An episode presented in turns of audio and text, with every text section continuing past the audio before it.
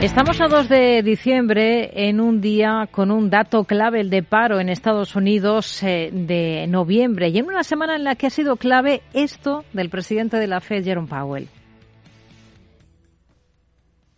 Tiene sentido moderar el ritmo de nuestras subidas de tipos a medida que nos acercamos al nivel de contención que será suficiente para reducir la inflación. El momento de moderar el ritmo podría llegar tan pronto como la reunión de diciembre.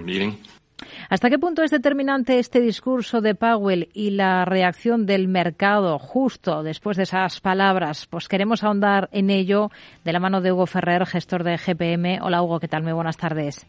Buenas tardes, Rocío.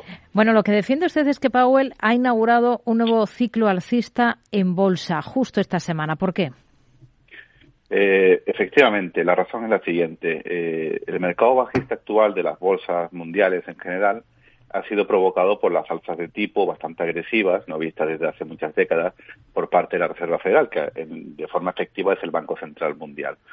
Eh, ¿Qué pasa? Que la Fed, cuando los mercados caían demasiado, eh, siempre salía Powell o, sus manos derechas a decir, bueno, eh, podemos subir los tipos un poco más lento. Es decir, cuando los mercados entraban en barrena, la Fed iba a controlar el mercado. ¿Por qué?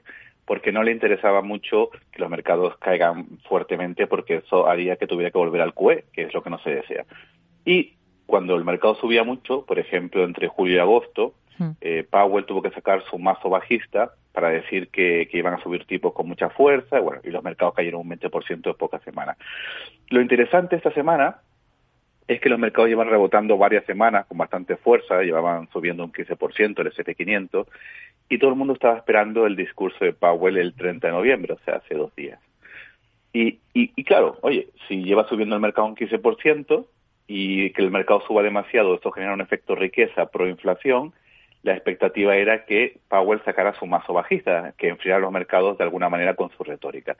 Sin embargo, el discurso que él dijo fue, fue bastante neutro, diciendo, pues mira, por, probablemente hemos pasado el punto de inflexión de, la inflación, eh, la estamos dejando ir atrás, el punto máximo, eh, además la inflación está muy eh, influida por la parte de la inflación inmobiliaria, que además son un dato retrasado. Es decir, fue muy neutro, neutro señaló las cosas como eran y efectivamente, el, simplemente el no sacar el mazo bajista es lo que para mí ha inaugurado el mercado alcista, porque está de una forma eh, implícita invitando a la toma de riesgo, diciendo que no está sacando su mazo bajista y que por tanto las bolsas pueden subir. Y lo que yo, y lo, que yo adicionalmente estoy diciendo es que este mazo bajista, eh, perdona, este mm, luz verde para el mercado alcista viene porque la economía eh, americana efectivamente se está enfriando según muchos parámetros. Y entonces le viene bien ahora que la economía se está enfriando, especialmente el mercado inmobiliario, el dejar que el mercado suba para equilibrar la caída de uno con la subida de otro. Hmm. Una de las claves, en todo caso, de, este análisis que viene usted desarrollando desde hace meses para detectar eh, el que sería el próximo mercado alcista, eh, que justo esta semana pues eh, hemos visto eh, eh, esto que nos comenta, ¿no? Ese, esa pista definitiva. Pero si no me equivoco, todo esto lo viene mm, analizando tiempo atrás y se apoya un poco en la diferencia que hace en cómo funcionan las cosas, en la diferencia que hay entre los ciclos inflacionistas y los deflacionarios, ¿no? Y, ahora estamos en el primero de los casos. ¿Cuándo terminan los mercados bajistas en estos ciclos inflacionarios, como sería el actual, al margen de palabras de confirmación como las de esta semana de Powell? Efectivamente, yo he estado bajista hasta esta semana. Eh, bueno, bajista puede ser estar fuera del mercado, muy poco expuesto. Y, ya desde hace meses venía indicando eh, a, mis seguidores que los ciclos inflacionarios, como el visto como el visto este año, se parecen más a los ciclos de los años 70 y del 80 que a los ciclos de las últimas décadas que hemos visto. Y en aquellos ciclos inflacionarios como el actual, es la propia remisión de la inflación lo que hace que el mercado empiece a subir. Y esto tiene sentido. Si la inflación en primer lugar era el problema, ¿por qué? Porque inflación elevada hace que se eleven los tipos de interés, eh, hace que se fuerce un repricing de todas las valoraciones, pero si la inflación empieza a descender y todos los índices apuntan en esa dirección, entonces hay una expectativa de que los tipos bajen y por tanto puede haber un repricing al alza de, la operación de los activos. Por tanto, sí, aquí no es tan importante, aunque siempre es un, son datos importantes, la creación de empleo, cómo va la economía, que es otro factor relevante, pero el factor número uno, el factor rey, siempre será la inflación en un ciclo inflacionario. Hmm. Claro, pero alguien puede pensar, señal alcista que comience a moderarse la inflación, eh, vale. Pero los bancos centrales, especialmente la Fed, llevan tiempo subiendo tipos, eh, la Fed en todas las reuniones de este año, salvo en la de enero, y eso en economía se traduce en desaceleración e incluso en recesión, que hay ese temor, y esto no les cuadre. Correcto, pero lo que ocurre es que la política monetaria tiene un efecto eh, retrasado en la economía, pero no en los mercados, porque los mercados son mecanismos de descuento de expectativas por, futuras, ¿no? Las expectativas siempre son futuras, pero bueno, para, eh, para que quede claro.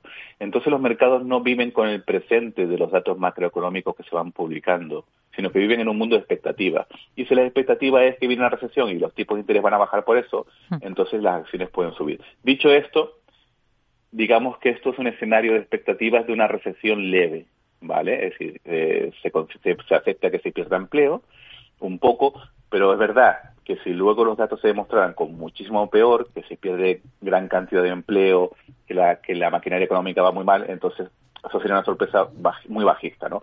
Pero de momento el mercado está cotizando una desaceleración fuerte o recesión leve y mientras eso se siga confirmando va a, va a seguir siendo alcista porque ya está puesto en los precios.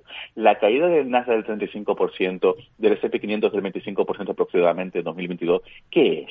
Es poner precio a una recesión leve. Y si la recesión leve se confirma, ya está contado, ya está descontado. Y para fiarse de esa moderación de la inflación, habría que fijarse en ver determinado porcentaje de descenso, de moderación de los precios, para concluir que en efecto no es algo puntual de un mes o dos, eh, vamos, que no es un espejismo. Correcto, eso es totalmente importante, ¿no? Cualquiera puede pensar y decir, bueno, sí hubo, pero la inflación puede ser que sea un blip y que la tendencia no haya cambiado. En realidad la inflación en Estados Unidos viene bajando desde junio. Estamos ya en el mes de diciembre y el dato que se ha conocido es el, de, el de octubre, ¿no?